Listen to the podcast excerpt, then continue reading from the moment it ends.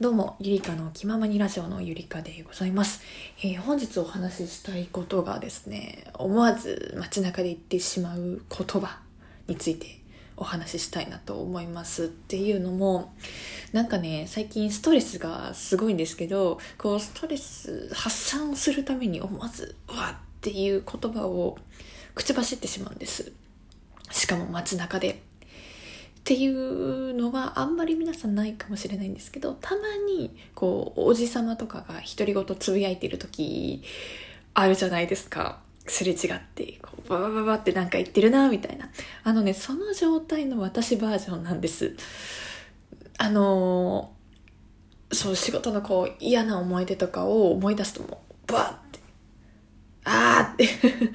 あのーよく言ってんのはあーだね。あー言って、その後、あー言った後に、あいうえおって言ったりとか、してたね。してるね、今も。直せないですね。これはね、社会人になってからですね。もう、あーとか、うーんとか、めっちゃ言っちゃう。めっちゃ言っちゃうのと、あーとはね、言っちゃいけない言葉あるじゃないですか。このうざいとか、もうだるいとか嫌だみたいな。それも、ボソッと言うようになっちゃってるんです。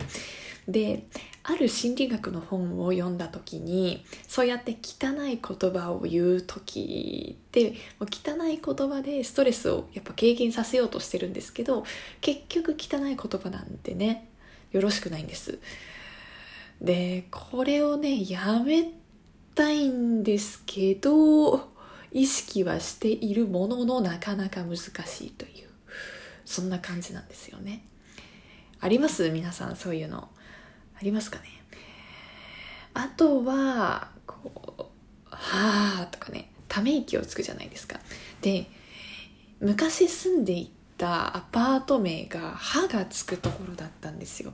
だから、ため息をはーってついた後に、その建物名を言うみたいな。今ね、言わなくなったんですよ。なぜか。